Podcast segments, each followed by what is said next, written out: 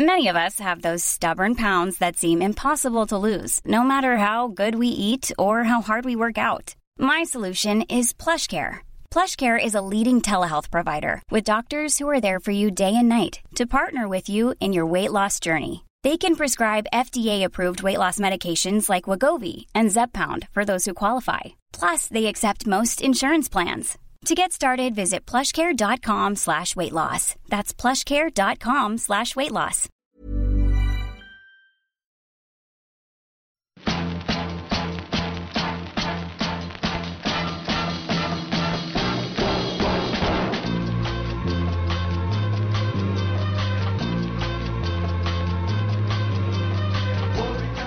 Mission Gravelman, épisode 8 et épisode du podcast 135. Ici Richard Delhomme pour un épisode totalement exceptionnel. Et oui, aujourd'hui je fais les deux en même temps car c'est vraiment un épisode exceptionnel. C'est bientôt Noël, alors tu sais quoi, je vais te donner le secret de la réussite sur les épreuves longue distance.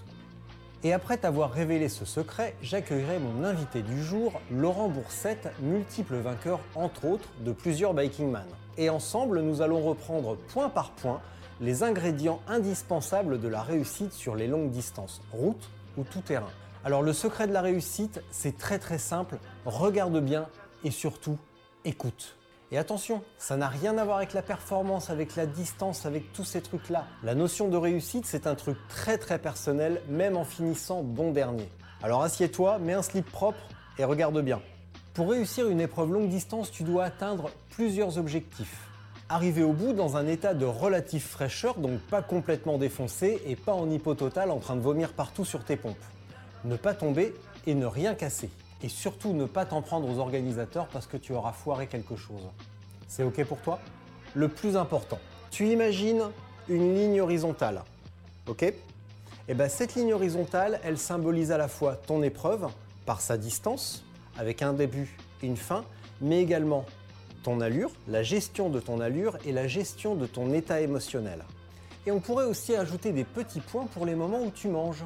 J'insiste sur un point, l'allure et la distance sont des trucs extrêmement personnels. Ça peut être 75 km comme ça peut être 1200, la logique reste exactement la même.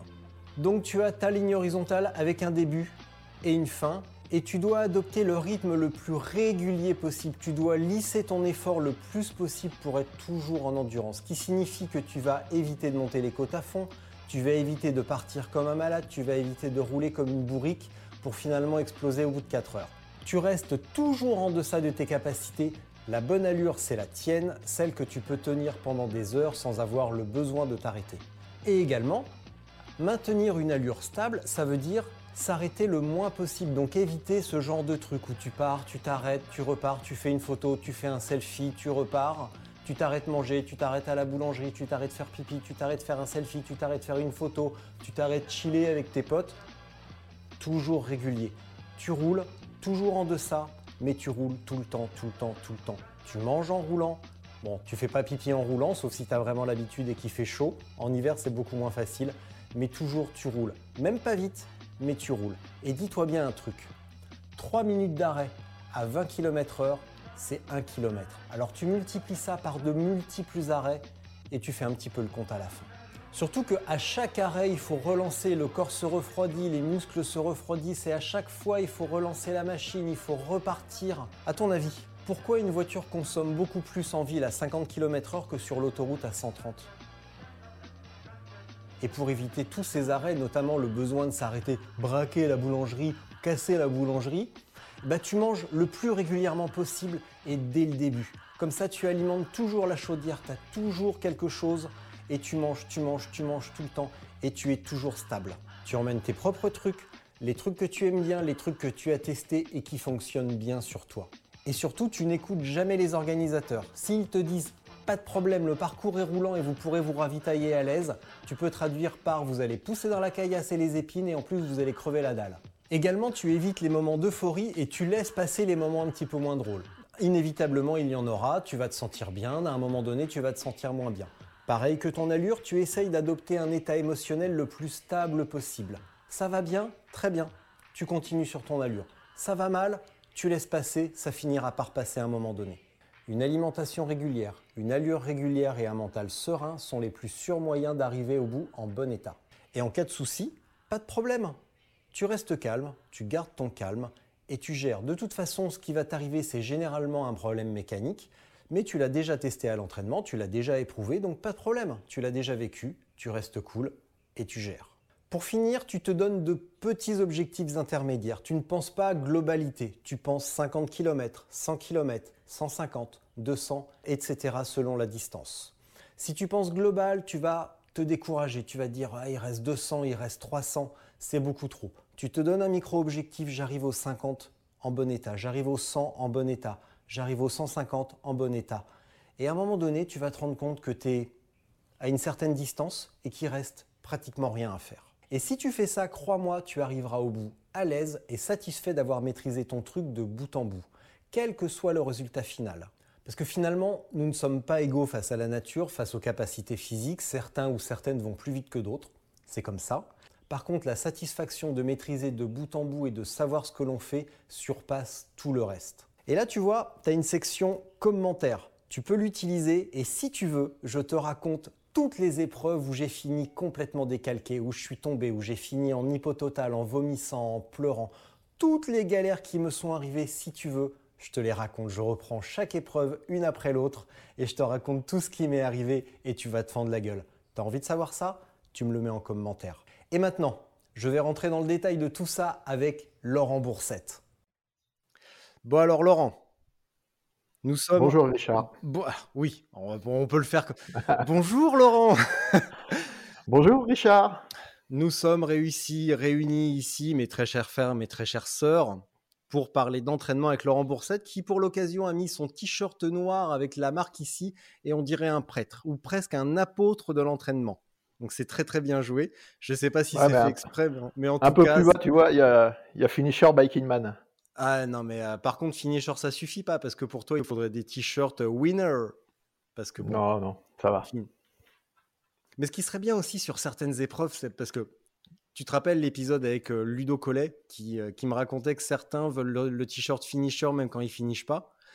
ça serait bien de faire aussi un t-shirt abandon pour ceux qui bâchent, pour bien leur rappeler. Ça, ça serait très très drôle. Pour leur mettre les boules, ouais. Ouais, bah ça se fait sur la Barclay avec la, avec le, mmh, la, petite chanson, euh, je sais plus comment est le nom de, cette, euh, ce classique américain de l'armée, euh, mais il, joue ça. Donc voilà. Bon alors, Laurent, on va commencer par préparer, par présenter, par poser un petit peu le, débat, par poser les, choses. C'est que tu te fais entre guillemets harceler ou en tout cas beaucoup de monde te, te contacte suite à tes, à tes nombreux succès pour avoir des conseils sur la préparation d'épreuves longue distance. Et comme malheureusement, bah, tu es perfectionniste et que tu essayes de répondre à tout le monde du mieux possible et en rentrant dans les détails, en tenant compte des spécificités de chacun, et que tu es beaucoup sollicité, bah, tu peux pas répondre à tout le monde. Donc aujourd'hui, on s'est dit, eh ben, on va faire un truc ensemble pour essayer de donner un amorce de réponse quasi, pas définitive, mais en tout cas vraiment de, des éléments communs à tout le monde. Et le premier truc à noter, c'est que il faut pas faire comme toi, parce que tu n'es pas un exemple. C'est ça qu'il faut vraiment noter. Ouais, c'est ça qui est important et c'est ça qui fait là, tu parfois... peux Ouais, je suis là. Ouais, vas-y. Euh, ouais, c'est ça qui est important et c'est ça qui fait que parfois pour moi c'est un petit peu euh, compliqué de répondre à ce genre de questions. Euh, parce que j'ai pas une. Quand je participe à une épreuve, que ce soit un Biking Man, une Race Cross France ou d'autres épreuves, euh, je suis dans l'objectif d'être devant, de faire la course pour gagner, ou en tout cas pour faire une place, faire un chrono et être devant.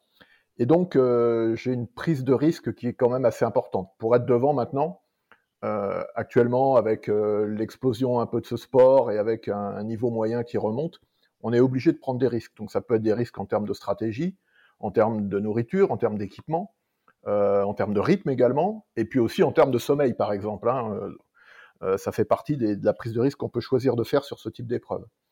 Euh, et cette prise de risque, elle n'est pas nécessaire à prendre pour quelqu'un qui va simplement avoir comme objectif de finir la course, d'aller au bout, de se faire plaisir et de faire une épreuve dans de bonnes conditions. Mm. Donc évidemment, les conseils que je peux donner et que, que, moi je vais utiliser ne sont pas forcément ceux qui sont adaptés à un débutant. Après, euh, donc concernant les débutants. Ouais, non, vas-y, je, te, je reprendrai après. Vas-y, je te laisse. Tu parlais, Richard? Non, non, ouais, ouais, je te laisse poursuivre. Vas-y. Ouais. Donc concernant un débutant, la première chose qu'il faut, qu'il faut dire, c'est que quand on attaque une première épreuve d'ultra-distance, euh, l'objectif étant de finir, il faut se mettre dans les meilleures conditions pour pas trop souffrir, pas trop se faire mal, pas avoir de difficultés en termes d'équipement, euh, de position sur le vélo, enfin vraiment viser le confort et la sécurité avant tout. C'est ce qui va permettre d'aller au bout. Ah bah, du coup, j'allais dire un truc, mais, euh, mais j'ai oublié. Donc, si, voilà, c'est que toi, notamment en termes d'alimentation, tu as une, une, spécificité dont on reviendra, sur laquelle on reviendra tout à l'heure mais, mais c'est aussi, et ça on va appuyer vraiment là-dessus, c'est le fruit de nombreuses expérimentations et de, de, nombreux tests pour trouver ce qui fonctionne vraiment bien sur toi. Et ça, c'est Donc on en parlera, mais cette manière-là fonctionne pour toi. Mais ce qui est vraiment important de souligner, c'est l'importance du test et de l'expérimentation pour trouver ce qui fonctionne et, ne pas attendre de recettes magiques, de se dire bah Laurent Boursette il fait comme ça, eh ben je vais faire pareil. Laurent Boursette il dort pas, je vais faire pareil. machin il fait comme si, j'ai vu que machin fait comme ça, bah non, parce que bah, c'est quand même le meilleur moyen de se planter, parce que nous sommes tous différents, toutes et tous différents, et ce qui fonctionne pour toi ne fonctionnera pas pour, pour les autres, c'est quasiment sûr. Donc on va prendre le premier truc, c'est combien de kilomètres par an? C'est on, on s'est appelé la semaine dernière pour préciser, pour être vraiment clair sur tout. On s'est appelé la semaine dernière. On a repris toutes les, questions que tu as le plus régulièrement et on va commencer par le volume annuel ou en tout cas le volume nécessaire pour préparer une épreuve. Donc on va prendre l'exemple du Biking Man, mais on va pouvoir décliner cet exemple vers d'autres épreuves plus longues ou plus courtes. Donc le volume annuel ou la durée minimale de préparation. Tu m'as entendu Alors évidemment, c'est difficile de répondre à cette question de façon. Euh, oui, je t'ai entendu. Oui, oui, ok. C'est difficile de répondre à cette question de façon très formatée parce que euh, on fait tous du vélo dans des régions différentes et puis il y a, un historique aussi. Hein. Moi, par exemple, j'ai commencé le vélo à 15 ans, euh, donc ça fait un peu plus de 35 ans maintenant. Donc forcément, cet historique fait que j'aurais pas besoin du même nombre de kilomètres que quelqu'un qui a jamais fait de vélo, voire qui a jamais fait de sport d'endurance. Euh, c'est évidemment euh, à prendre en compte. Et puis il y a également l'aspect de l'endroit où on fait du vélo. Moi, je fais du vélo euh, dans l'Isère et dans les Hautes-Alpes, dans des endroits où il y a beaucoup de côtes, où les kilomètres sont plutôt des kilomètres difficiles. Également avec des températures et des conditions météorologiques qui sont assez compliquées. Donc c'est évidemment plus dur de faire du vélo dans ces conditions-là que en pleine avec des températures plutôt agréables et des parcours plutôt plats. Si on devait donner un ordre d'idée, je dirais que pour faire une course de 1000 km, euh, il faut à la fois avoir euh, euh, fait du vélo pendant 3-4 mois précédant l'épreuve, de façon assez régulière, et également avoir fait des séances d'entraînement qui sont jointes sur une semaine. On va dire qu'il faut au minimum rouler deux à trois fois par semaine.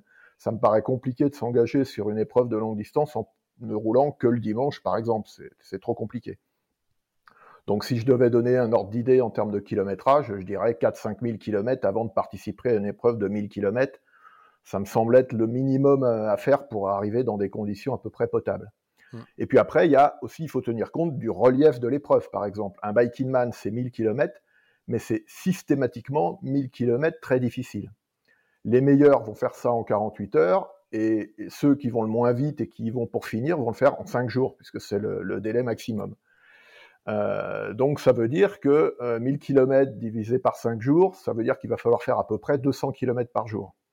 Donc dans l'idéal, quelqu'un qui va s'entraîner euh, pendant les 3-4 mois qui précèdent l'épreuve, il va aussi falloir qu'il fasse des séances dont certaines devront faire 200 km pour être capable de faire la durée qu'il va falloir accumuler chaque jour. Mmh.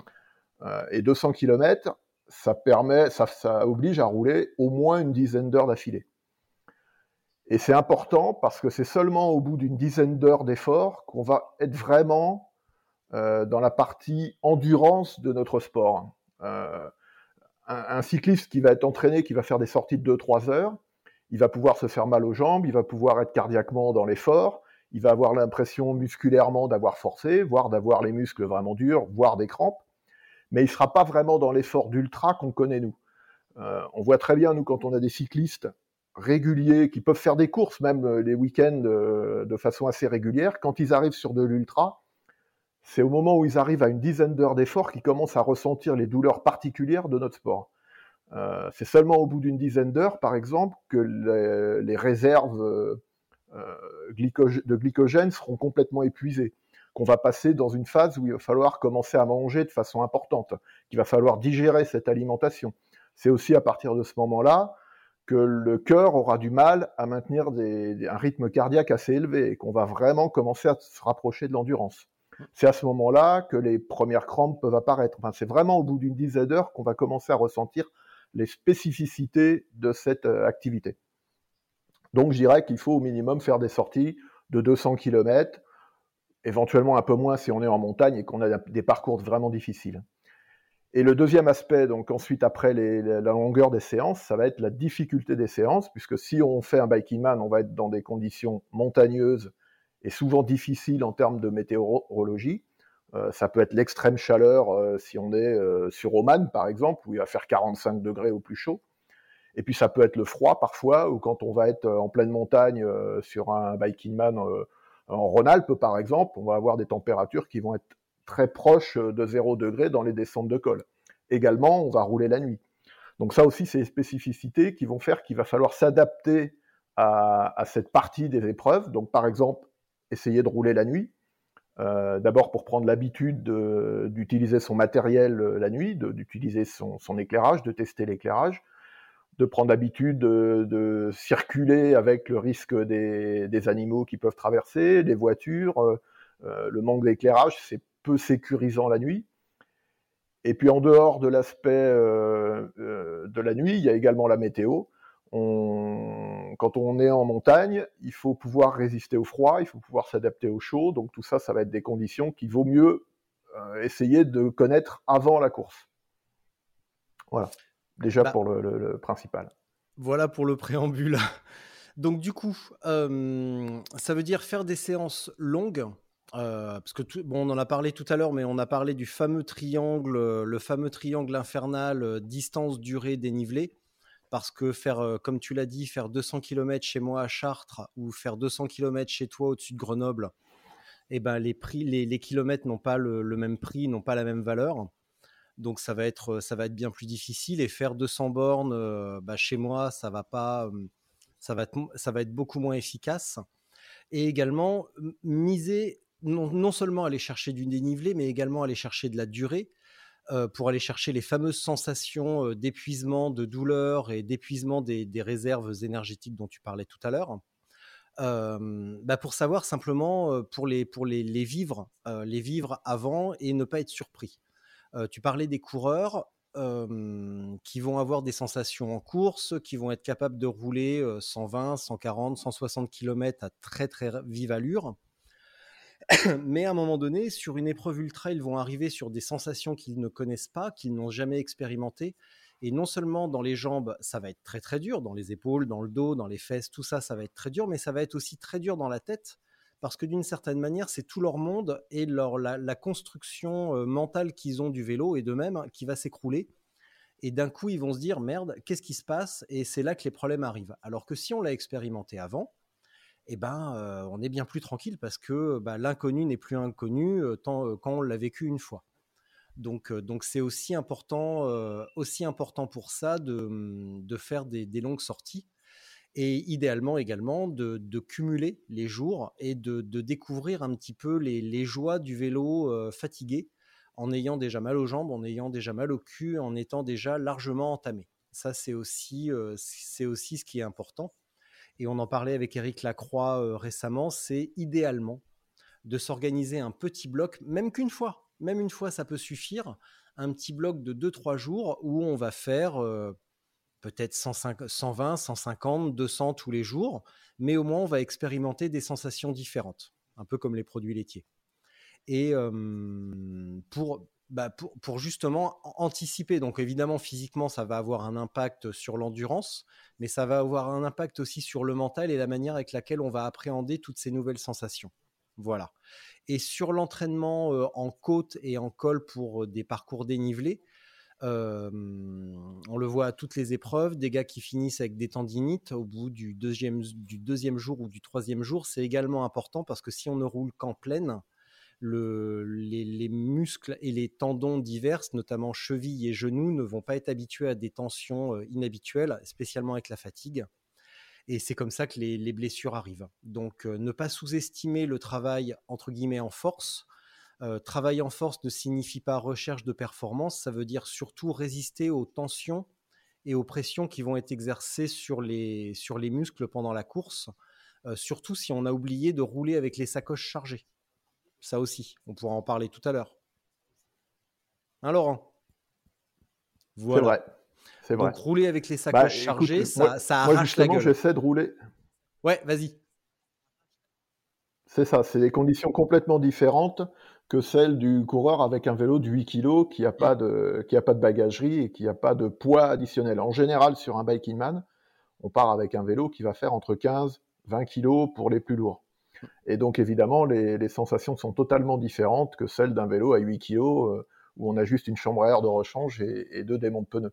C'est évidemment des choses différentes. En plus, on rajoute euh, les lumières, on va rajouter euh, la, bouffe, les vêtements de rechange, éventuellement même un cuissard de rechange ou, pas mal d'affaires. Donc, effectivement, les conditions sont très différentes. Je reviens aussi sur l'aspect l'aspect de l'enchaînement des, jours d'entraînement. Euh, c'est important aussi parce qu'un biking man euh, qu'on va imaginer faire en 5 jours, il va falloir donc rouler à peu près 200 km par jour. Et même si on dort quelques heures euh, pendant la nuit, le lendemain, quand on repart après la première journée, c'est déjà beaucoup plus difficile que la veille. Et donc il faut habituer le corps à éliminer les déchets et à, retrouver un peu une, phase de, préparation normale juste avant le deuxième ou troisième jour. Et donc pour ça, la meilleure solution, c'est effectivement à l'entraînement d'enchaîner les jours euh, de manière à connaître un peu ses sensations. Ou par exemple, on va faire une première séance de 100 ou 150 km le premier jour, et le deuxième, repartir avec déjà un sentiment de fatigue qui est quand même déjà assez important pour s'habituer à ces sensations qui sont assez désagréables, hein, de repartir avec déjà un peu mal aux jambes, mal aux fesses, mal au dos, éventuellement des difficultés aussi sur les mains ou sur les pieds parce que c'est un des aspects difficiles aussi de la pratique de ce sport, hein, euh, les insensibilisations, les douleurs euh, un peu partout sur le corps. Et donc c'est important d'enchaîner les jours de, préparation pour pouvoir euh, connaître ces sensations et pas être tout le temps dans son meilleur état de forme quand on va s'entraîner. Mmh. Ouais, de mmh, comment mmh, accepter et accueillir avec plaisir l'inconfort et les situations non parfaites parce que bah, quand on est coureur, je l'ai vécu et sûrement toi aussi pendant des années, on essaye d'aller s'entraîner quand on est en forme, on essaye d'avoir des conditions parfaites, d'avoir bien, d'avoir bien mangé avant, bien dormi. Et après, quand on passe à l'ultra, bah, on doit découvrir que bah, tout n'est pas parfait. Alors en plus, avec bah, la, entre guillemets la vie d'adulte, c'est encore moins parfait parce qu'il faut jongler avec le travail et éventuellement la famille. Et du coup, les conditions parfaites n'existent plus. Il faut aller rouler. bah, tu vois, par exemple, cette nuit, ma fille m'a réveillé à 2h30 et j'ai dormi ouais, 4 heures. Donc, si je devais aller rouler aujourd'hui, bah, je me dirais, OK, c'est pas parfait, mais j'y vais quand même. J'ajusterai, mais n'empêche que, que j'irai quand même. Et ça, les, conditions imparfaites, c'est quelque chose auquel il faut, euh, faut s'habituer, tout simplement. Euh, je reviens sur mes petites notes. Euh, on peut revenir sur la notion du nombre de sorties par semaine également, parce que c'est aussi un truc à, hum, à démystifier, entre guillemets, c'est le nombre de sorties qu'il faut faire. Est-ce qu'il vaut mieux rouler 5 heures le dimanche ou au contraire bah, essayer de rouler un petit peu, même une heure, une heure ou deux dans la semaine, deux fois une heure dans la semaine, plutôt que euh, seulement 5 heures le dimanche bah, on, fait, un sport d'endurance et on fait un sport où le corps doit s'adapter. Donc évidemment, plus on roule et plus le corps va s'adapter à cet effort. Euh, donc il vaut évidemment mieux faire 5 fois une heure qu'une fois 5 heures le dimanche. après, on a dit qu'il fallait aussi faire des longues sorties. Donc dans l'idéal, il faut faire des petites sorties en semaine ou une grande sortie le week-end ou alors inversement faire une grande sortie le dimanche et puis enchaîner après les autres jours de la semaine avec des petites sorties, de manière à connaître cette fatigue après une grosse sortie et puis enchaîner sur des sorties plus petites ou plus rapides. Mais en tout cas, la répétition, c'est sans aucun doute la meilleure façon de se préparer. D'ailleurs, si on regarde dans le sport de haut niveau, euh, aujourd'hui, les sportifs d'endurance, euh, ils s'entraînent tous les jours, que ce soit les nageurs, les cyclistes, les coureurs à pied, voire même parfois deux fois par jour. C'est pas quelque chose de rare du tout, parce que bah, le corps doit devenir une machine et doit être habitué à fournir des efforts réguliers. Euh, je, me souviens à une époque quand, quand j'allais sur les coupes du monde de VTT, euh, j'avais rencontré euh, Miguel Martinez, qui était à l'époque un des meilleurs VTTistes français. Et non seulement il roulait tous les jours, mais en plus il allait à l'hôtel en vélo, il revenait sur la course en vélo. Enfin vraiment, le vélo était son moyen de déplacement quotidien. Il enchaînait les, entraînements en permanence avec son vélo. Euh, et j'ai évidemment aucun doute sur le fait qu'en ultracyclisme ou en bikepacking, euh, la répétition des séances d'entraînement est évidemment euh, un secret. D'ailleurs, on le voit bien puisque on voit beaucoup de, de, gens qui travaillent dans le vélo. Alors, ils peuvent être livreurs en vélo ou messenger. Mmh. Et ces gens-là, quand ils se mettent à l'ultracyclisme, ils sont tout de suite très bons parce qu'ils sont habitués à enchaîner les efforts. Ils roulent 50, 60, 70 km par jour. Le week-end, parfois, ils vont nous refaire une petite sortie de vélo parce qu'ils n'ont pas roulé assez longtemps pendant la semaine. Et on voit très bien que ces gens-là, malgré tout, ils sont vraiment faits pour ce sport parce que le corps est habitué à fournir ce type d'effort. Euh, après, euh, ils, peuvent être euh, un petit peu bridés, un petit peu, un petit peu fatigués. C'est la, difficulté pour eux, c'est d'arriver à récupérer parce que pour le coup, ils roulent vraiment tous les jours. Et donc ça, ça peut induire une fatigue qui n'est pas négligeable et qui est difficile à réparer. Il faut trouver des moments de récupération. Mais en tout cas, il n'y a aucun doute que dans notre sport, la répétition des efforts est importante. Et aujourd'hui, les meilleurs dans la discipline s'entraînent absolument tous les jours. Euh, ils vont faire parfois des stages euh, d'une semaine, euh, voire plus. Sofiane Seili, par exemple, il part, il part à l'aventure pendant, pendant plusieurs semaines pour préparer ses grands, ses grands rendez-vous et de manière à habituer le corps à l'effort.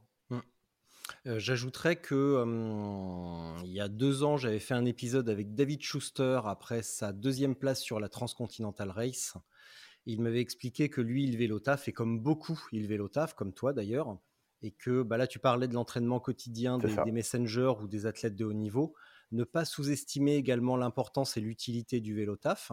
Et David a préparé la transcontinentale essentiellement en vélo taf, en mettant à profit ses trajets quotidiens de 25 ou 30 km entre son domicile et son travail, et également en ajoutant euh, ponctuellement une, sortie longue euh, le week-end ou un bloc euh, de temps en temps.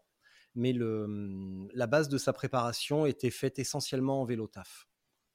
Donc ça, c'est un truc à ne pas. je crois qu'on est nombreux à faire comme ça. C'est. Ouais. Ouais, on, est nombreux à faire comme ça. Moi aussi, bah, je roule quasiment tous les jours hein, pour aller au boulot et pour revenir en vélo. Euh, si ce n'est que moi, j'habite sur le plateau du Vercors, et donc euh, depuis Grenoble, j'ai à peu près 800 mètres de dénivelé euh, quotidien. Donc ça me permet de m'adapter à la, montagne. Alors que j'ai pas un gabarit de grimpeur, j'ai quand même maintenant une façon de pédaler qui est adaptée aux côtes et à la montagne. tu as eu il n'y a pas très longtemps Clément Clisson, qui est dans la même, dans la même logique. Hein. il s'entraîne quasiment tous les jours en allant au vélo, en vélo taf. Donc aujourd'hui, oui, c'est devenu un élément indispensable de, rouler régulièrement. Et si tu as une vie professionnelle un peu active, bah, tu n'as pas le choix que de faire du vélo taf, parce qu'évidemment, euh, si tu euh, si tu fais tes déplacements en voiture ou en transport collectif, c'est difficile le soir d'arriver à placer des séances d'entraînement de façon systématique. Ouais.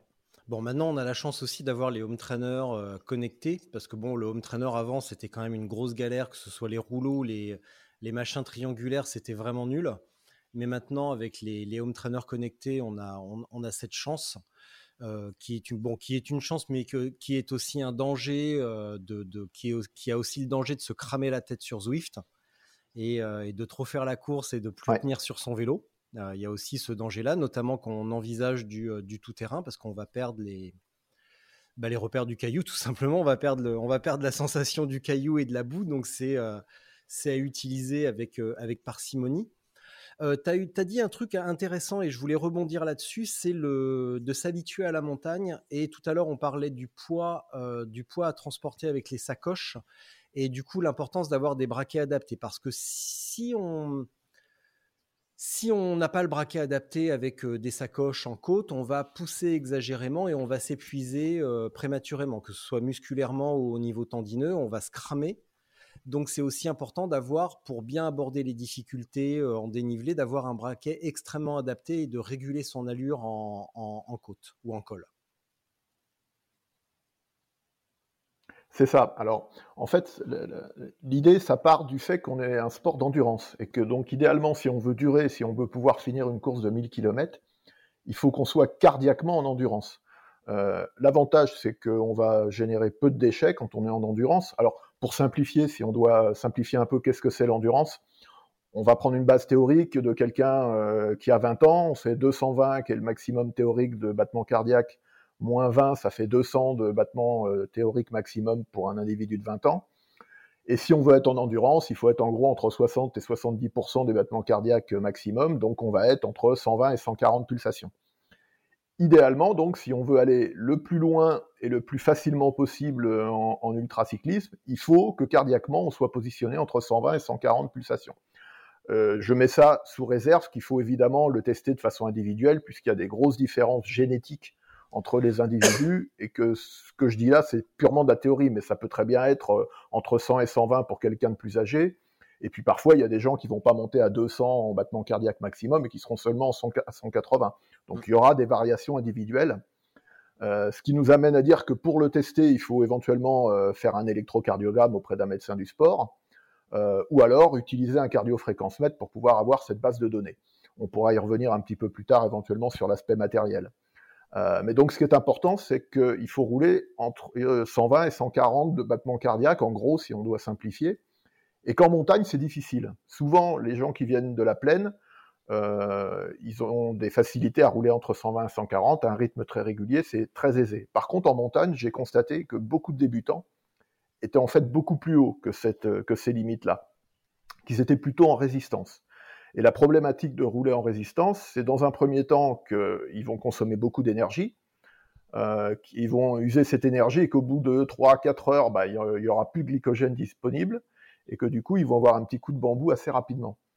Euh, l'autre risque, c'est de se mettre, euh, de, maintenir ce rythme trop élevé à longue échéance. Et là, on en revient aussi aux 200 ou 200 km ou aux 10 heures d'effort euh, ou après avoir tenu un rythme aussi élevé aussi longtemps, eh ben on va à la, cata où les, les, gars peuvent plus avancer, ils sont complètement cramés euh, au bout de 10 heures parce qu'ils avaient un rythme cardiaque trop élevé.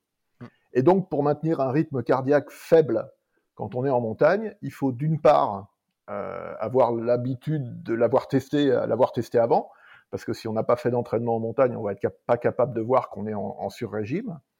Euh, et il faut aussi avoir donc des braquets adaptés, parce que si on arrive avec les braquettes pleines, on va être obligé de forcer trop, et donc du coup, le rythme cardiaque va s'envoler et, euh, limiter les chances d'aller au bout. Donc pour ça, bah, il faut tester euh, et ne pas avoir honte de passer sur un tout petit braquet, de manière à rouler vraiment tranquille, à pas consommer trop d'énergie, à pas se faire trop mal aussi musculairement et à être dans des conditions de, de confort, si on peut dire, même quand on grimpe un col pendant une heure ou une heure et demie.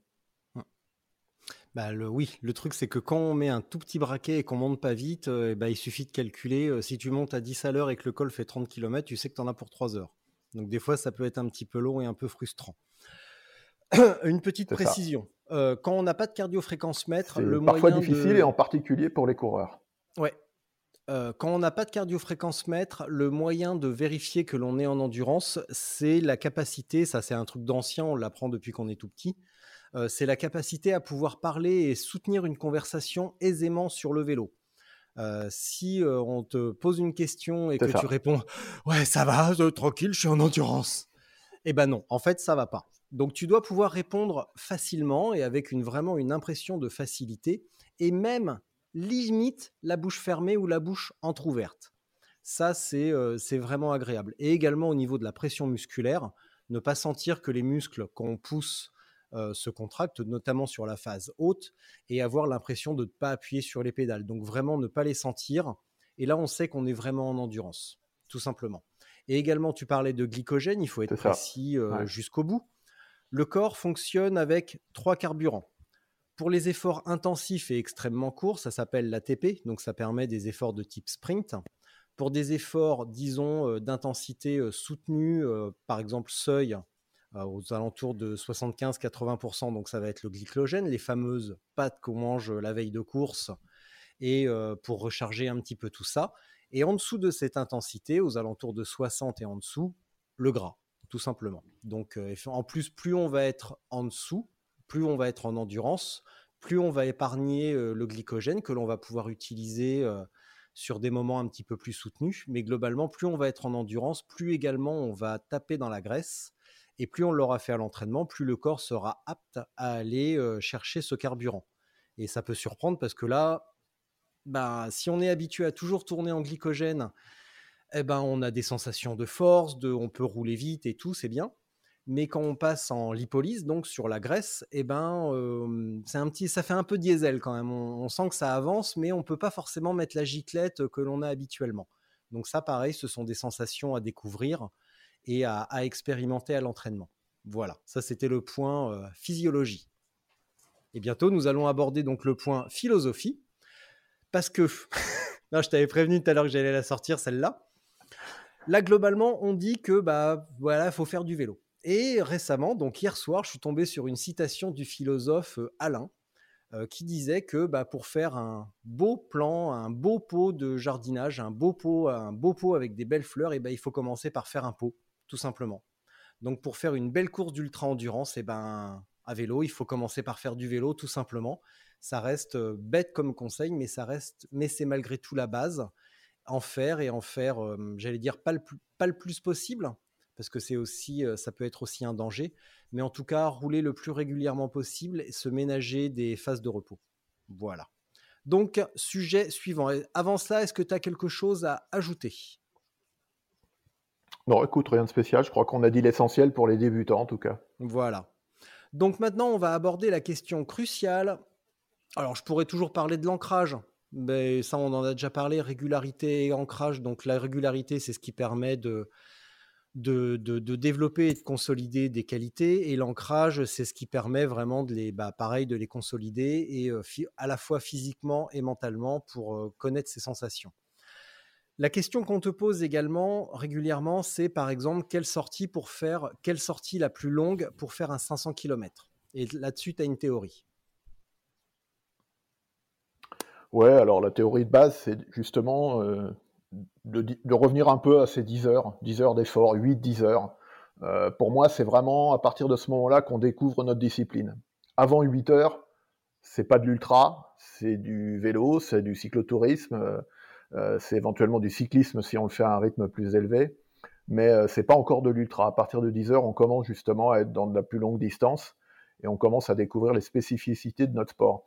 Et puis si on doit euh, donner aussi un ordre d'idée, c'est à peu près la moitié de la distance qu'on veut faire en course. Donc sur un 500 km, il faut être à peu près habitué à faire 250, il faut connaître les, sensations qu'on aura au bout de 250 km. Tout ça à pondérer en fonction du dénivelé, puisqu'on l'a dit tout à l'heure, c'est évidemment plus dur de faire 250 en montagne que de faire 250 sur le plat. Euh, et puis pour un 300 km, ben on va dire que c'est à peu près 150 km qu'il faut faire. Euh, si vous voulez vous lancer dans la Race Cross France 300, ben il faut faire à peu près, il faut être capable de faire à peu près 150 km tout seul euh, pour commencer à avoir une bonne, bonne approche de la, distance. Bah, plus, on va aborder des, des distances raisonnables, euh, comme 300 km, plus ça va être facile de, déroger un peu à la règle des, de la moitié. Donc euh, pour un, un, 300 km, 150 c'est bien, mais c'est aussi mieux quasiment de, pousser à 200, 220. Parce qu'en plus après, moralement, on peut se dire, bon bah... C'est mieux. Ok, j'ai fait 200, 220. Euh, si on raisonne un tout petit peu, il reste 80 km, même à, 4, même à 20 de moyenne, c'est 4 heures. On mange, on se repose un instant, on se délasse un instant et puis c'est reparti et on, patiente pendant 4 heures. pour un 1000 km, bah, ça va être un petit peu plus difficile. Il va aussi, il va aussi y avoir, comme on disait tout à l'heure, l'accumulation des, des, jours.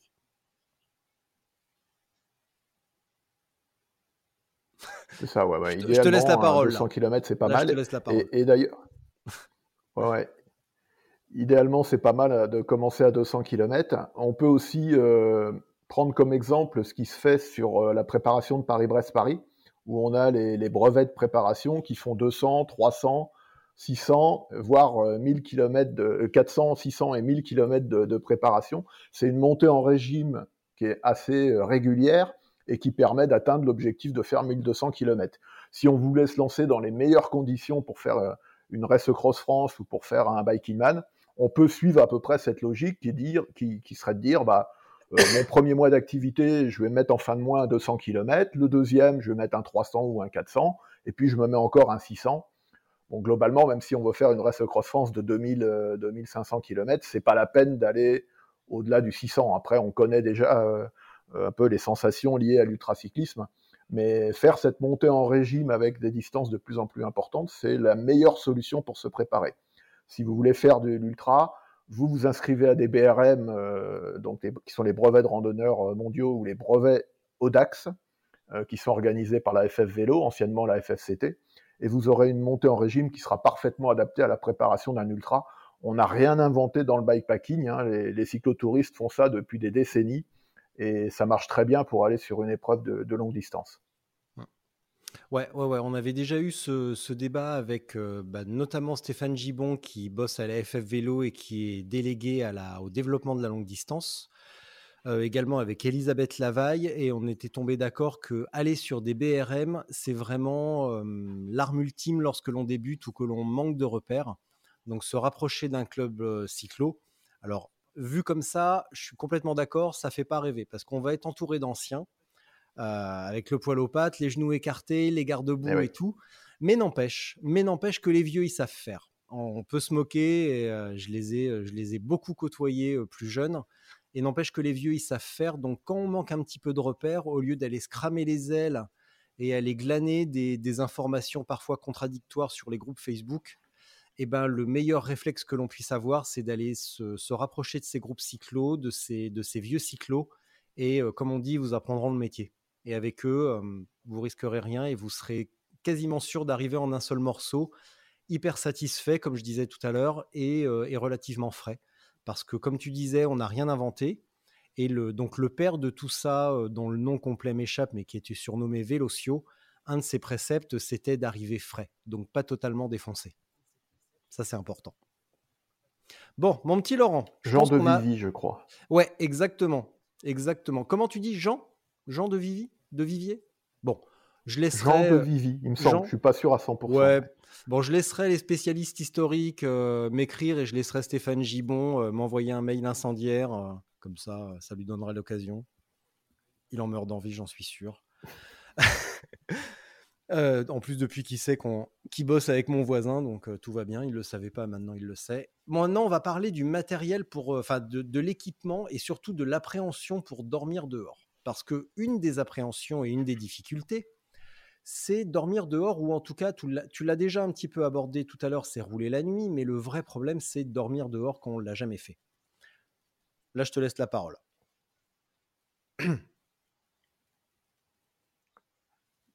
Voilà, donc il y a, deux niveaux qui sont un peu inquiétants pour les, pour les débutants. Euh, donc dans un premier temps, rouler la nuit parce que euh, les sensations ne sont pas les mêmes, parce que il faut avoir un petit peu de matériel spécifique, il faut se couvrir en général un peu plus, il faut euh, là encore être un peu plus chargé quand on va rouler la nuit. quand je parle de charge, je parle de matériel dans les sacoches. et puis après, il y a l'aspect effectivement dormir, où pour certaines personnes, c'est particulièrement inquiétant de se décider à dormir dehors. Alors, il faut aussi préciser qu'on n'est pas forcé de dormir dehors quand on fait de mmh. l'ultra. Il y a beaucoup de débutants qui, dans un premier temps, la nuit, vont dormir à l'hôtel. Euh, sur une Race Cross France ou un Biking Man, euh, je pense qu'il y a une bonne proportion des partants qui finalement dorment à l'hôtel dans des bonnes conditions. Et c'est sans aucun doute aussi la meilleure préparation possible pour son premier ultra, euh, de commencer à dormir à l'hôtel pour passer une nuit plutôt confortable et en sécurité. Après, on a beaucoup de jeunes maintenant qui débutent en ultra et, certains ont envie, pour des raisons parfois budgétaires, de moyens, euh, et pour des questions d'aventure, de dormir dehors. Et là, par contre, c'est quelque chose qu'il faut absolument préparer, parce que si on s'imagine, euh, après avoir fait trois mois de vélo, que dès la première nuit, on va pouvoir prendre son sac de couchage et dormir dehors dans des bonnes conditions, euh, on risque d'être quand même dans la difficulté, parce que dormir dehors dans un endroit qu'on ne connaît pas, dans des conditions météo qui sont difficiles, avec du matériel qu'on n'a pas forcément testé à l'avance, c'est pas facile du tout. et si c'est pour se coucher et finalement pas dormir ou dormir de façon pas, pas confortable, et donc pas bien récupéré, ça vaut pas le coup, il vaut mieux pas tenter la chose sans l'avoir testé avant. donc plusieurs choses à tester. Le matériel, donc ça peut être sac de couchage, ça peut être hamac, ça peut être matelas, il y a plein de possibilités. Certains même dorment sous la tente dans les raids très très longs. Euh, et ça peut être euh, simplement euh, avoir un matériel très chaud et un petit bivy pour, pour faire un, petit coup de sommeil rapide. mais moi, mon meilleur conseil pour un débutant, ce serait quand même idéalement d'aller à l'hôtel, de dormir vraiment dans des bonnes conditions pour pouvoir bien récupérer et repartir au top. Bah, comme tu dis, ouais, on, voit beaucoup qui veulent vivre la grande aventure, si on peut dire, et faire comme les meilleurs, dormir dehors et tout. Mais quand on l'a jamais fait, ça peut être intimidant. Il y a les bruits, il y a le froid, il y a l'inconfort. Et comme tu l'as dit, si c'est pour ne pas dormir ou très très mal dormir et repartir complètement décalqué, eh bah, vaut mieux quand même jouer la sécurité et dormir à l'hôtel. On est bien mieux. éventuellement, on aura même un repas chaud, on pourra prendre une douche, se soigner un petit peu s'il y a besoin et, et, repartir de plein pied pour un premier truc, mais pas mettre la barre trop euh, arriver au bout d'une épreuve ultra, c'est déjà, euh, déjà fabuleux. Et après, mettre petite brique après brique, euh, de, remettre de la difficulté, mais, mais, reporter quand même certaines difficultés un petit peu dans le temps, le temps d'accumuler un petit peu d'expérience quand même. C'est ça. Alors si on doit dormir à l'hôtel, de ce que je remarque pour les, pour les débutants, n'y a pas besoin de dormir une nuit complète de 6 heures. Hein. Il y a beaucoup de débutants qui vont dormir 3-4 heures à l'hôtel, mais qui privilégient ce, mode de récupération pour prendre une douche, pour pouvoir éventuellement changer d'affaires, se faire un petit massage. Euh, et 3-4 heures déjà euh, dans de bonnes conditions, ça permet de bien se régénérer. Mmh. Après, il y a une solution un peu euh, intermédiaire, qui est de pas dormir à l'hôtel, mais de dormir à l'abri dans des bonnes conditions. Donc en ultra, on utilise souvent les sas de banque, ou bien parfois les laveries automatiques qui peuvent être ouvertes la nuit, qui peuvent être euh, éclairées. Ça, c'est pas toujours un avantage, mais en tout cas, c'est plus sécurisant de dormir dans un lieu comme un sas de banque ou une laverie automatique que de dormir complètement dehors en pleine nature. Mmh. Euh, et puis ça peut se faire progressivement. On peut commencer par dormir à l'hôtel, prendre l'habitude. Ensuite, quand on maîtrise un peu le roulage de nuit, ben, on va aller dormir dans une laverie, un, un sas pour essayer, voir dans quelles conditions on arrive à récupérer. C'est déjà le premier step un peu plus sécurisant. Et puis après, carrément, tenter dehors. Alors ça peut être un abribus dans des conditions un petit peu moins, euh, confort. Ça peut être un préau, euh, une salle municipale. Enfin voilà, il y a plein. Après, il faut trouver l'endroit dans lequel on va, on va euh, pouvoir récupérer dans de bonnes conditions et adapter son matériel à la façon dont on va dormir. Mais pour un débutant, il y a aussi cette phase progressive qui permet de passer de l'hôtel à un abri et puis ensuite éventuellement aller en pleine nature. Mais l'objectif, c'est avant tout bien récupérer, parce que si c'est pour s'arrêter, récupérer et peu récupérer, être dans de mauvaises conditions, ça vaut pas le coup. Et là encore, les, meilleurs, eux, quand on parle de récupération, on n'est pas dans le même optique. Les, ceux qui vont être devant, qui vont vouloir faire un chrono, leur objectif, c'est simplement d'enlever la, la, souffrance liée au manque de sommeil, en fait. Donc c'est souvent des arrêts très courts qui vont permettre simplement de repartir en n'ayant pas l'envie de dormir, mais on s'arrête pas suffisamment pour, euh, pour vraiment récupérer euh, beaucoup musculairement. Mais là, on est dans une, un autre objectif et une autre optique euh, de, la pratique du bikepacking. Sur le, lieu, alors dans l'hypothèse où on dort dehors, j'avais fait un épisode avec Rémi Lequin qui m'avait raconté sa première French Divide et lui, il avait fonctionné de la manière que tu as décrite.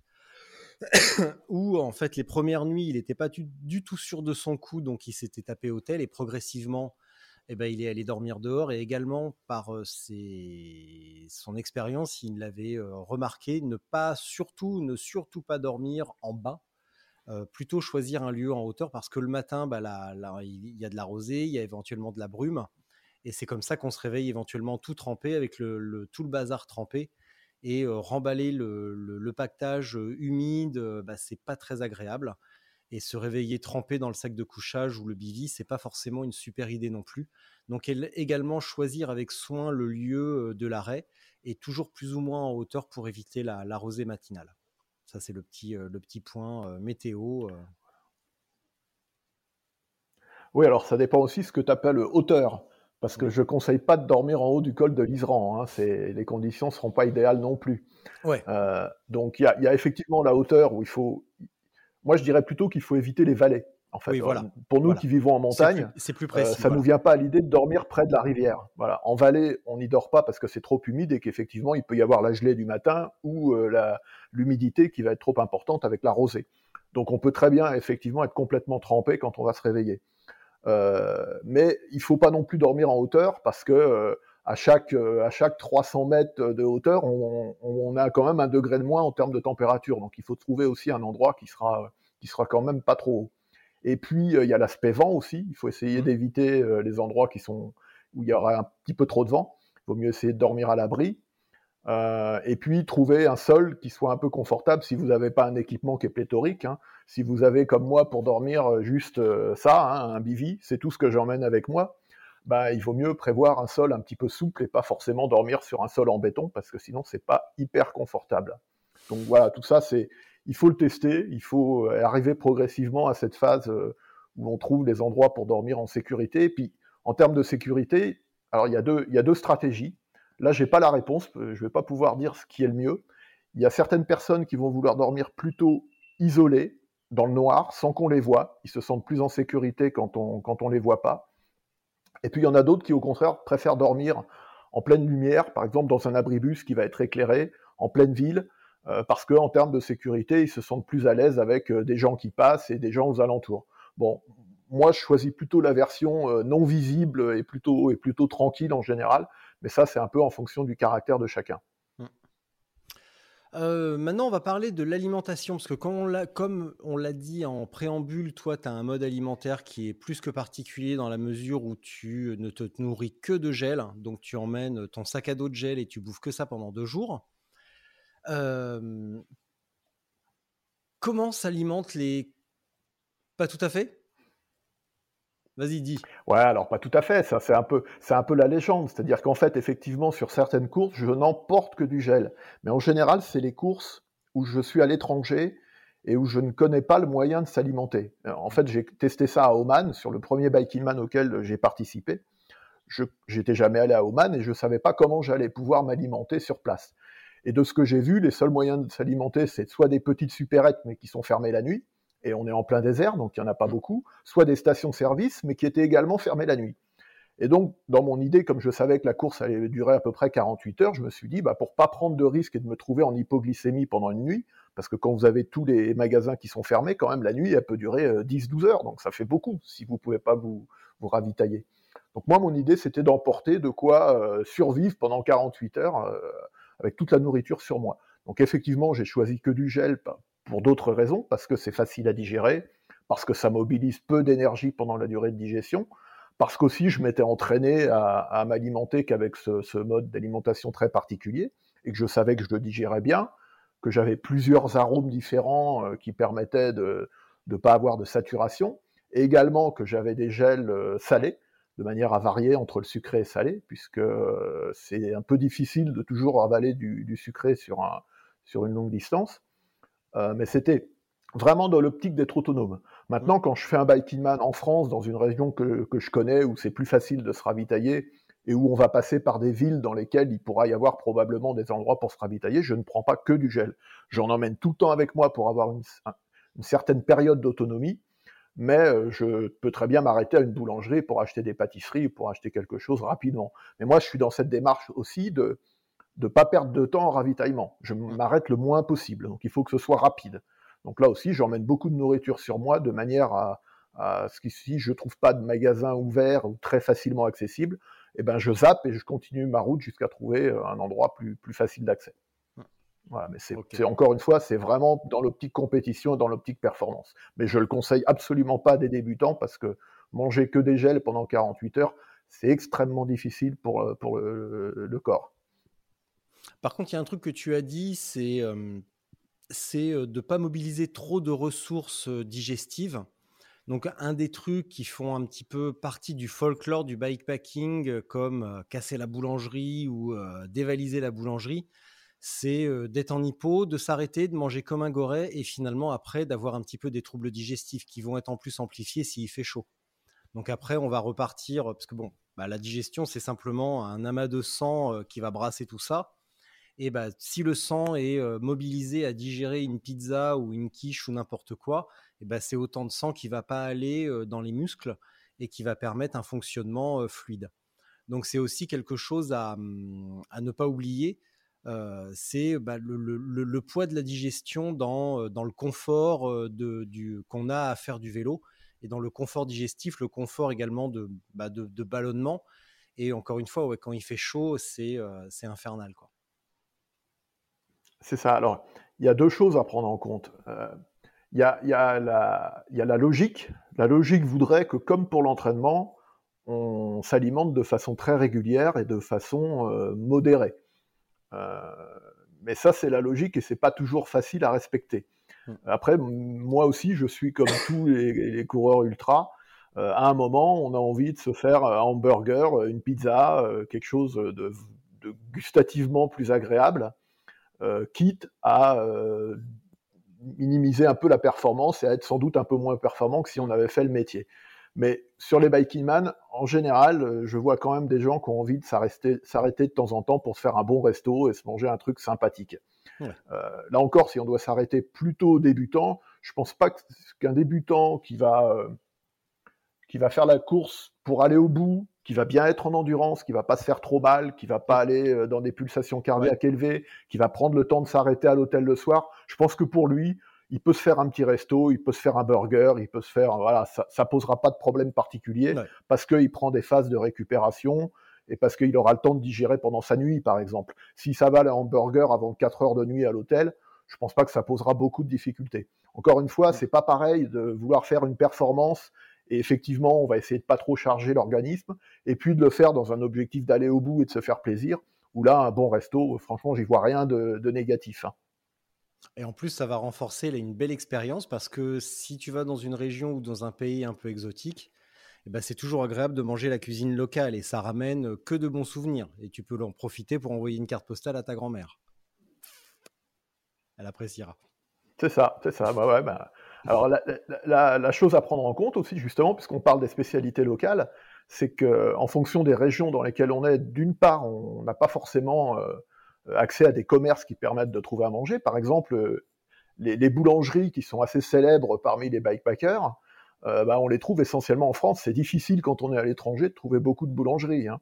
Mm. au Portugal, par exemple, il n'y a pas de boulangerie. Vous trouvez des, cafés dans lesquels vous allez pouvoir prendre quelques pâtisseries, mais il n'y a pas de vraie boulangerie. En tout cas, dans la, zone qu'on a faite nous, dans l'Algarve et dans les petites villes, c'est absolument impossible à trouver. Je ne parle pas encore à Oman, c'est encore pire, puisqu'à Oman, on ne trouve que des petites épiceries et des stations-service sur le, parcours du Biking Man. Mm. Et c'est absolument impossible de trouver une boulangerie. Donc il faut aussi s'adapter aux conditions locales pour trouver de l'alimentation. Mm.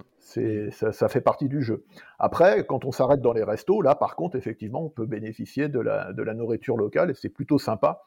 Et ça rentre un peu dans, l'univers Biking Man. Hein. L'univers Biking Man, c'est aussi euh, c'est une aventure, c'est une aventure sportive, c'est un effort qui est difficile, mais c'est aussi le plaisir de se retrouver pour se faire un bon resto, manger les, spécialités locales et profiter un peu de, de, l'endroit où on est, de la particularité de l'endroit où on a cet effort. Ça fait partie aussi du, plaisir. Et les gens qui viennent sur ce type d'épreuve, en général, ils viennent aussi pour découvrir des paysages, découvrir une région, découvrir euh, des peuples qu'ils ne connaissent pas forcément et profiter de tout ça. Bah, c'est vraiment le plaisir du même du voyage au sens, au sens large, hein. c'est de, ramener un petit peu de soi et de découvrir euh, un petit peu, c'est de ramener un petit truc avec soi et de découvrir euh, bah, une, autre, une autre manière de, manger, une autre manière de vivre, une autre manière de penser. Et c'est ça qui est, euh, qui est intéressant. C'est, ça a peut-être été synthétisé dans l'esprit entre guillemets Biking Man, mais ça reste quand même l'essence du voyage, c'est de entre guillemets, comme j'aime bien dire de manière provocante, rentrer un petit peu moins con qu'on est, qu'on est parti et c'est ça, c'est ça vraiment l'intérêt du voyage. Du coup, autre question qu'on te pose souvent gravel ou vélo de route, monoplateau ou double plateau? Allez, c'est parti pour le quart d'heure rigolade. ouais, alors c'est une question vraiment difficile, hein, ça. Hein. Euh, là encore, bon, bah, ça dépend de l'expérience de chacun. C'est-à-dire que moi, je viens du cyclisme et je fais du cyclisme depuis longtemps et je suis toujours pas passé au, gravel, euh, ni même au monoplateau. Parce que j'ai besoin d'avoir des vitesses, enfin des transmissions qui sont habituelles pour moi, des développements habituels. et passer sur du monoplateau, dans l'immédiat, c'est exclu. même en VTT, aujourd'hui, je suis toujours en triple plateau et je n'ose pas passer au monoplateau parce que j'ai trop peur d'avoir un pédalage qui serait un petit peu différent de celui que je connais. D'ailleurs, mon VTT, il est pas très loin, il est juste derrière là. Ouais, c'est un 26 pouces avec euh, triple plateau, hein, donc euh, voilà, j'en suis encore à la vieille école. Rassure-moi, on va faire une parenthèse, euh, c'est pas ça que tu vas emmener à l'Atlas Mountain Race quand même Si, c'est ça que je vais emmener à l'Atlas Mountain Race, ici. D'accord, alors je vais envoyer un mail à Nelson, faut absolument pas qu'il t'autorise à prendre le départ, tu vas jamais arriver au bout.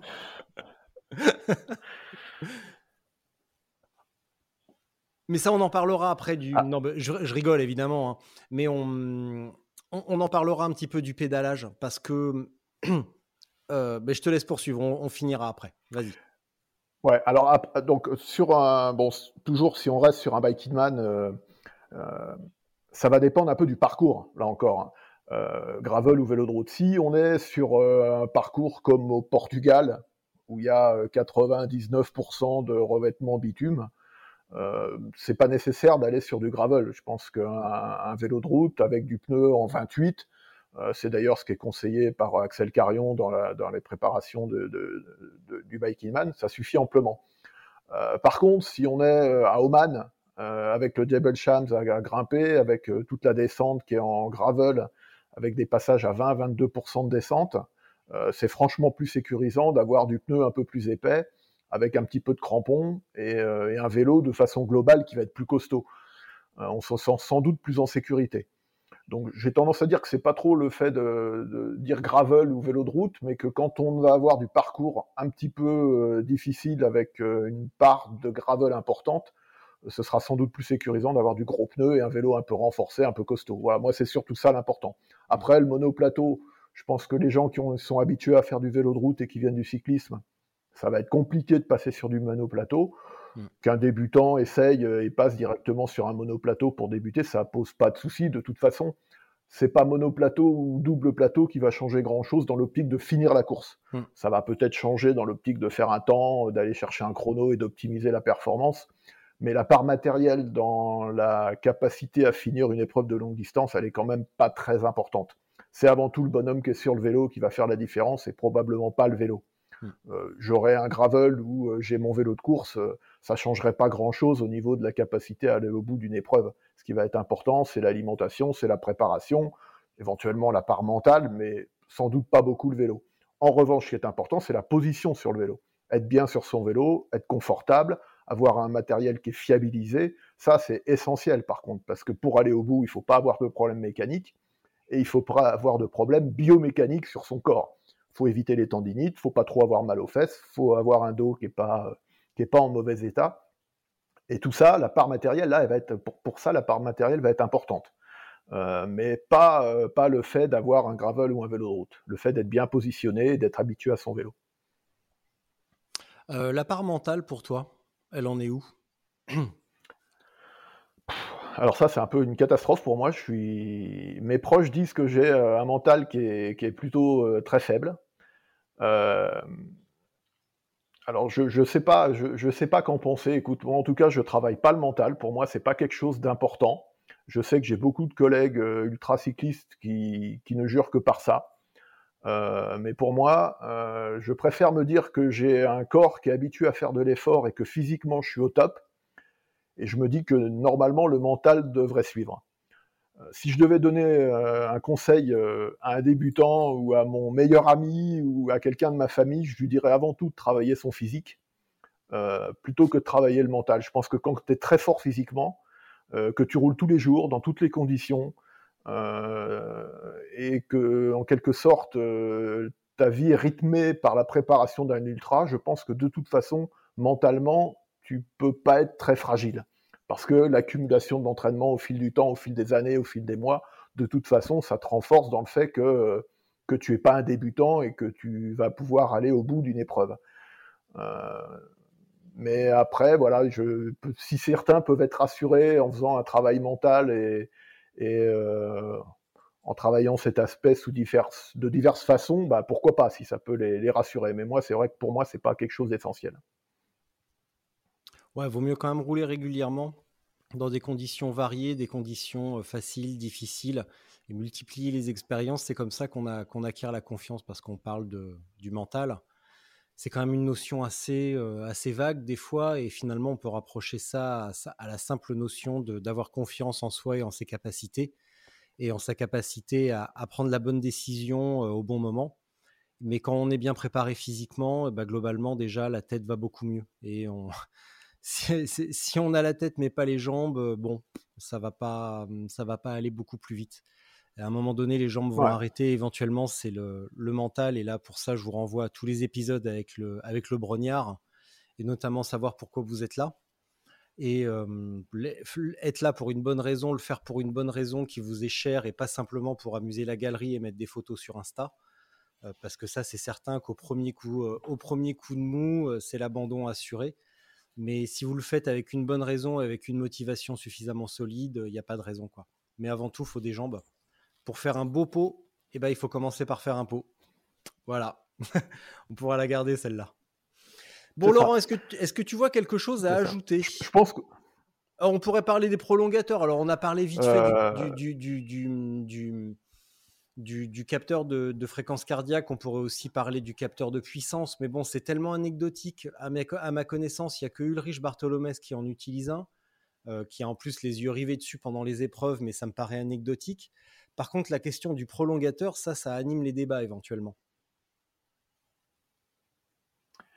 Oui, alors je reviens juste sur le cardio-fréquence-mètre quelques, quelques secondes. Euh, mmh. Moi, je pense effectivement que pour un débutant, c'est essentiel de manière à pouvoir euh, caler son rythme cardiaque euh, dans les premiers entraînements et puis ensuite sur éventuellement le début de la course pour être sûr d'être à un rythme pas trop élevé. Moi-même, j'utilise le, le cardio-fréquence-mètre de manière à, en début de saison, à pas commencer un entraînement d'endurance qui serait trop, euh, trop intensif, trop difficile, pas être au-dessus de l'endurance en fait. Mm. Et puis ça peut avoir donc un intérêt en début de course pour pas se, euh, se sentir euphorique, parce que souvent quand on part sur une épreuve Biking Man, Race Cross France, Born to Ride, etc., il y a un petit effet d'euphorie. On est content parce qu'on est ensemble, qu'on a attendu ce moment pendant très longtemps, et on a tendance à partir en sur-régime. Et là, le cardio-fréquence-mètre peut être, effectivement très, très important. Euh, le capteur de puissance, moi, je ne l'utilise pas. Je pense sans doute que c'est un plus, hein, euh, indéniablement. Ça ne peut pas faire de mal que d'avoir un outil qui est encore plus précis que le cardio-fréquence-mètre et qui va permettre d'avoir des données encore plus fiables. Euh, parce que parfois, le rythme cardiaque peut être insuffisant pour, pour trouver son rythme mais c'est vrai que c'est pas encore très répandu. Et en tout cas, pour un débutant, ça n'a pas tout de suite d'intérêt. Je pense que le, capteur de puissance sera plus intéressant pour quelqu'un qui veut après euh, progresser en termes d'entraînement, euh, être plus efficace, voire faire, euh, faire la course à l'avant. Hein. Hmm. comme tu l'as dit, c'est. Pour ce qui concerne donc le, le prolongateur, Ouais, juste pour compléter sur le, bah, le cardio, c'est bien aussi de, découvrir les sensations d'endurance, comme on a dit. Donc le, souffle ou la, ou la pression musculaire. pour le, capteur de puissance, c'est, bah, comme tu l'as dit, c'est bien pour ceux qui veulent prendre des risques. Tu l'as dit en, introduction, à l'avant de la course, vous prenez des risques. Et c'est bien, tu vois, on voit Ulrich, il est toujours à la limite. Et, justement, pour un débutant, il faut être bien en dessous de la limite. Donc, aucun intérêt. Voilà, prolongateur. Voilà. Alors, prolongateur, c'est un vaste débat aussi. moi, je commencerai déjà par une première chose, c'est que rouler avec un prolongateur, c'est pas comme rouler sans prolongateur, ça c'était facile à dire, mais c'est surtout que la position sur le vélo sera pas la même si on a un prolongateur ou si on n'en a pas. Euh, parce que si on a une position euh, habituelle sur le vélo et que du jour au lendemain on rajoute un prolongateur, euh, si on se contente de s'avancer sur le guidon alors que le, réglage de la selle n'a pas été modifié, on sera sans doute dans une position qui ne sera pas confortable et qui ne sera pas durable. Donc utiliser un prolongateur, pour moi, c'est indispensable de modifier la position. et en particulier, moi je viens du triathlon, et en triathlon, quand on utilise un prolongateur, on a une position qui est beaucoup plus avancée sur le vélo que quand on n'en utilise pas. avec l'objectif de ne pas être cassé en deux sur le vélo, d'autant plus en ultracyclisme, où on va avoir besoin de confort et on va être obligé de rouler pendant plusieurs heures ou plusieurs jours. Si on utilise une position trop allongée, bah, ce sera très très compliqué en termes de, confort et de douleur dorsale. Donc pour moi, ça implique forcément une modification de la position si on doit utiliser un prolongateur. Ensuite, quel est l'avantage d'utiliser le prolongateur? Souvent, le, premier bénéfice qui est cité, c'est celui de l'aérodynamisme. Euh, pour moi, c'est pas essentiel parce que quand on fait euh, un biking man, même si on fait le biking man devant dans les premiers, on va rouler en général entre 20 et 25 km/h. Euh, le gain aérodynamique à 20 à 25 km/h avec un guidon profilé, il est quand même pas énorme. Euh, d'autant plus quand on se balade avec euh, un vélo qui fait 15 kg, avec des sacoches, avec des bidons partout, avec éventuellement un sac à dos. moi, je dirais que l'avantage principal du guidon, du prolongateur, ça va être de, pouvoir varier les positions des mains sur le vélo. Ce qui est difficile sans prolongateur, c'est qu'on va avoir les mains qui vont être positionnées soit sur les coups de côte, soit sur le bas du guidon pendant très longtemps et que beaucoup de coureurs souffrent d'engourdissement au niveau des mains, euh, de, la sensation d'avoir des fourmis, euh, voire parfois d'insensibilisation. C'est-à-dire qu'au bout de 2-3 jours, on peut carrément avoir euh, des, doigts qui sont insensibilisés. C'est d'une part assez désagréable pendant la, durée de la course, mais aussi ça peut durer parfois pendant plusieurs mois. Et, donc l'intérêt du guidon de triathlon, c'est justement de pouvoir varier les positions et de, moins avoir ce risque d'engourdissement. Une autre solution aussi pour, euh, pour limiter ces risques, ça va être de mettre une guidoline euh, un peu plus épaisse, voire de doubler la guidoline pour avoir un meilleur amorti et avoir une sensation un peu plus de confort euh, au, niveau des mains. et donc en général, le guidon, le prolongateur va être utilisé sur les épreuves qui sont un petit peu roulantes, un petit peu plus plates, et parfois, certains, euh, certains utilisateurs vont l'enlever pour les parcours un petit peu plus montagneux, quand vraiment il n'y a que de la montagne, que des montées et des descentes. Dans ce mmh. cas-là, effectivement, il y a moins de moments où on peut utiliser le prolongateur. Et dans ce cas-là, il n'est pas forcément nécessaire. Donc les épreuves très montagneuses, parfois, il y en a un peu moins. Mais pour moi, dès qu'il y a des portions de 50 km qui vont être sur du plat, il faut utiliser ce type de guidon pour pouvoir varier les positions et avoir euh, un petit peu de confort au niveau des mains je finis juste un message. Je t'écoutais en même temps, mais j'avais un truc à midi. Donc, euh, donc je termine juste. Voilà. Nicolas, si tu m'écoutes, tu sauras que je viens ah t'envoyer un SMS. Et voilà. Euh, moi, ce que j'aimerais savoir maintenant, c'est, euh, considérant tout ce que tu viens de dire, notamment ta position sur le vélo, ta position très particulière que j'ai vue au mois de mai dernier, et je l'ai aperçu rapidement quand tu t'es écarté et que j'ai pu voir ton VTT derrière. J'ai pu constater que tu as une position très similaire. Comment tu vas t'adapter pour l'Atlas Mountain Race, sachant que ça va être un vélo bah, que tu as peut-être moins l'habitude d'utiliser, un terrain peut-être que tu connais moins, parce qu'en plus tu sortiras, même tu seras encore en plein hiver en Isère avec une variété de positions moins, moins vaste, comment tu vas te préparer justement à affronter l'Atlas? Avec un vélo que tu connais moins, dans des conditions que tu connais moins Alors, eh ben là, je suis en plein dedans, justement, je suis en pleine phase de, préparation. Donc, la, première règle, c'est que depuis déjà trois semaines, je ne touche plus au vélo de route. Je mmh. fais tous mes entraînements avec le VTT pour m'habituer à la position qui n'est pas encore peaufiné, mais, euh, mais c'est en cours. Quoi. Sortie après sortie, j'essaie de l'améliorer. Mm. La deuxième chose, c'est que je vais utiliser un prolongateur. Pour moi, c'est impossible de faire du vélo longue distance sans prolongateur. De toute façon, j'en suis plus capable. Donc, je vais essayer peu ou prou de retrouver ma position du, du, vélo de route sur le VTT. Et puis, euh, en termes de stratégie, euh, de toute façon, je pense que j'aurai une bonne autonomie en termes alimentaires. Hein. Je vais repartir avec pas mal de gel sur moi. Donc, mmh. par exemple, des, voilà, j'ai des petites recharges comme ça de, gel que je vais transporter avec moi. Ça correspond à 20 ou 30 gels dans une petite recharge comme ça, et j'en aurai probablement deux sur moi en permanence. Enfin, en tout cas au départ de la course. Oui. Euh, après, pour ce qui est de la chaleur, parce qu'effectivement, euh, ça va être un petit peu particulier. Hein, chez moi, là, euh, on, est, on commence à être en plein hiver. Hein, il y a beaucoup de températures négatives. Et à l'Atlas, il est possible qu'il fasse un petit peu plus chaud, même si je pense qu'on n'aura pas des températures caniculaires.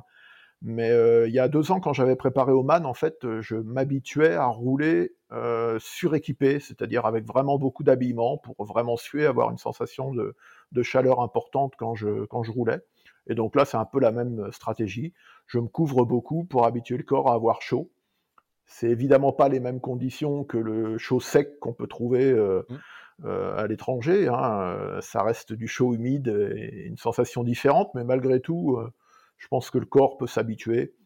Je suis pas trop sensible aux, écarts de température. En fait, en montagne, euh, j'ai la chance de vivre dans une région qui à la fois est très froide l'hiver, mais aussi très chaude l'été. Hein. Grenoble, c'est une ville où on est souvent à 40 degrés l'été. Mm. Donc j'ai beaucoup, j'ai peu de difficultés à m'habituer euh, aux températures extrêmes. Je pense pas que ça posera trop de problèmes. D'autant plus qu'à l'Atlas Mountain Race, euh, on est donc dans l'Atlas, donc à des, en montagne on monte jusqu'à 2600 mètres. Donc, euh, de ce que j'ai vu de la dernière vidéo euh, de, l'AMR qui avait eu lieu il y a deux ans, les températures n'étaient pas si chaudes et au contraire, ils ont même eu froid parfois. Donc, ça ne mm. devrait pas trop poser de soucis. Ouais. Euh, concernant l'eau, parce que bah, ton, vélo, il est, bah, même, même n'importe quel VTT de toute façon, n'importe quel VTT n'est pas adapté encore à un usage bikepacking en termes de, fixations diverses, notamment sur les, fourches télescopiques. Euh, comment tu vas t'organiser pour emmener suffisamment d'eau, notamment sur ce passage de 100 km dans la caillasse où il n'y a pas de ravitaillement et qui a fait mal à pas mal de monde il y a deux ans?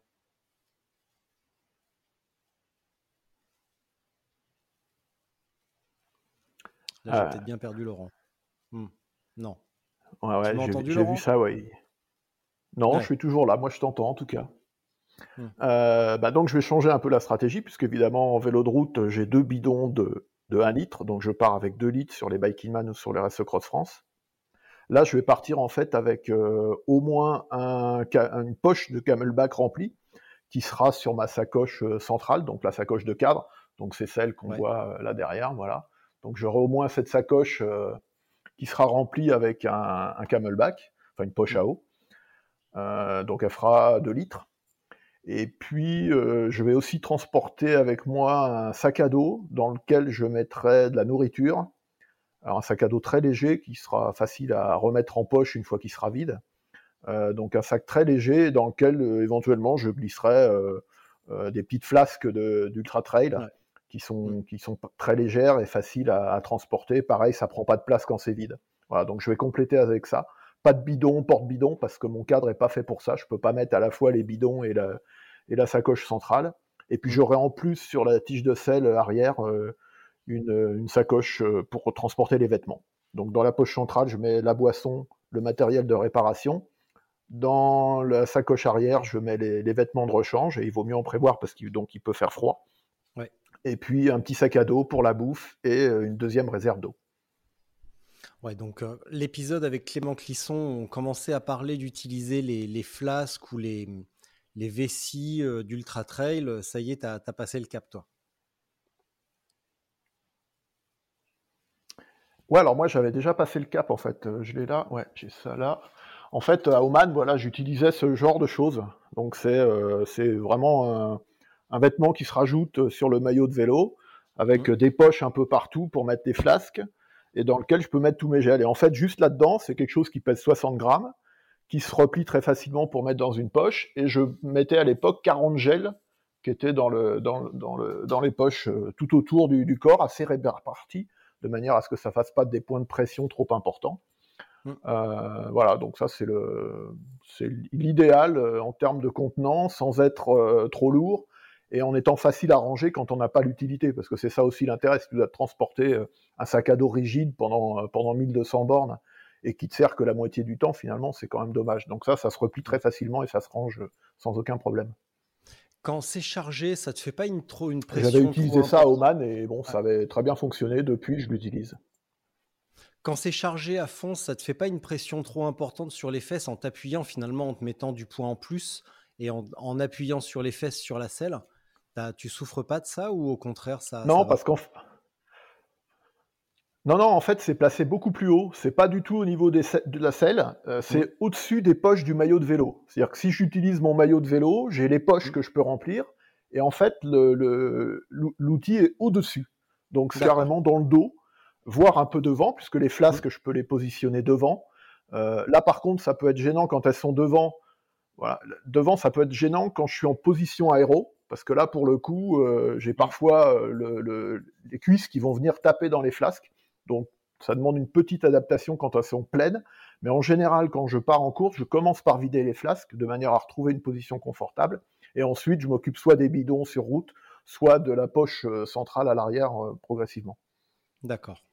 Euh, est-ce que tu, peux me donner la marque de ce, de ce petit gilet? C'est intéressant.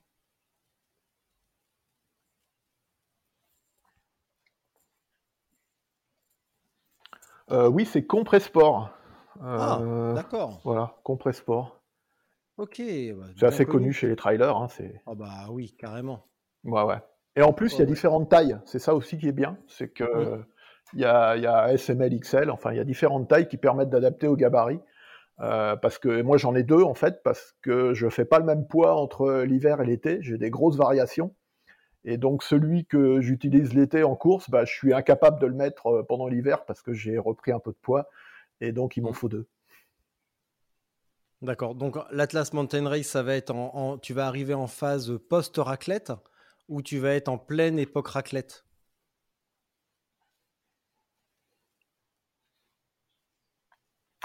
Alors écoute, j'essaie de limiter ma prise de poids, mais c'est vraiment difficile, j'ai du mal. Euh, mmh. Donc je serai en post-raclette, mais... Euh, mais pas depuis longtemps. J'espère quand même un peu, un peu en forme, j'espère. Non, pas depuis longtemps, non, non. Bah non, entre, entre Noël et, et la course débute le 3 ou le 4, euh, bah ça fait pas ça fait pas beaucoup de temps, il reste qu'un mois, donc c'est pas suffisant pour faire un mmh. régime et maigrir. Donc je vais pas faire de régime, je partirai sans doute un peu plus lourd que sur les épreuves route. Bon, de toute façon, j'y vais pas, euh, j'y vais pas pour faire euh, vraiment une place et pour, euh, pour, pour être devant. J'ai trop de lacunes en termes techniques en VTT pour espérer être, être devant. J'y vais comme séance d'entraînement pour commencer à préparer la saison de route, mais j'y vais pas avec l'objectif de me, de me, faire trop trop mal. Et puis je suis en plus un, peu, un peu inquiet au niveau du sommeil depuis, depuis cette année, qui n'a pas été facile en termes de gestion de sommeil sur les épreuves ultra. Donc j'y vais aussi pour peut-être faire un entraînement au sommeil, voire euh, tester quelques petites choses pour essayer de préparer la saison. Mais je ne vais pas prendre de risque à essayer de suivre euh, Sofiane ou, des garçons qui sont bien plus forts que moi, euh, à la fois sur ce terrain technique et en même temps sur la gestion du sommeil. Mmh. Ok. Ben écoute Laurent, je pense qu'on a fait le tour. comme d'habitude, c'est toujours un plaisir d'échanger avec toi. Je préfère te voir en vrai parce que on rigole encore plus. Mais, mais déjà à distance, c'est pas si mal et j'espère qu'on se reverra en vrai bientôt. Donc, ouais, bien sûr. Bah, je te laisse finir. Écoute, moi, je, je, vais couper mon micro et je te laisse terminer. Quand tu as fini, quand as fini, tu ne fermes pas la fenêtre, d'accord? Tu laisses tout comme ça, tu vas faire pipi, tu fais ce que tu veux, mais tu ne fermes pas, d'accord? Je m'occupe de tout. Ça roule? À bientôt. Merci Laurent. Ouais, ok, parfait, on fait comme ça. À bientôt. Salut Richard. Bon, euh, écoutez, euh, c'était intéressant en tout cas de pouvoir euh, donner des conseils aux, débutants. Je terminerai peut-être par une petite chose qu'on n'a pas dit avec Richard pendant la présentation. C'est en termes de, vêtements, en termes d'accessoires textiles. une des choses importantes en ultra aussi, c'est l'effet de, différentes couches de vêtements, qui est assez importante. quand il peut faire froid, quand il peut faire chaud, quand on est dans des conditions climatiques difficiles c'est important de, jouer les, trois couches, ou en tout cas deux couches euh, de vêtements, de manière à, emprisonner de l'air entre, les différents vêtements. Donc en général, on a euh, un t-shirt qui peut être assez respirant et assez léger, euh, éventuellement un maillot cycliste tout à fait traditionnel, et ensuite soit un coupe-vent, soit un imperméable, en fonction des conditions météorologiques, si vous prévoyez de rouler sous la pluie ou s'il n'y a pas de pluie prévue au programme.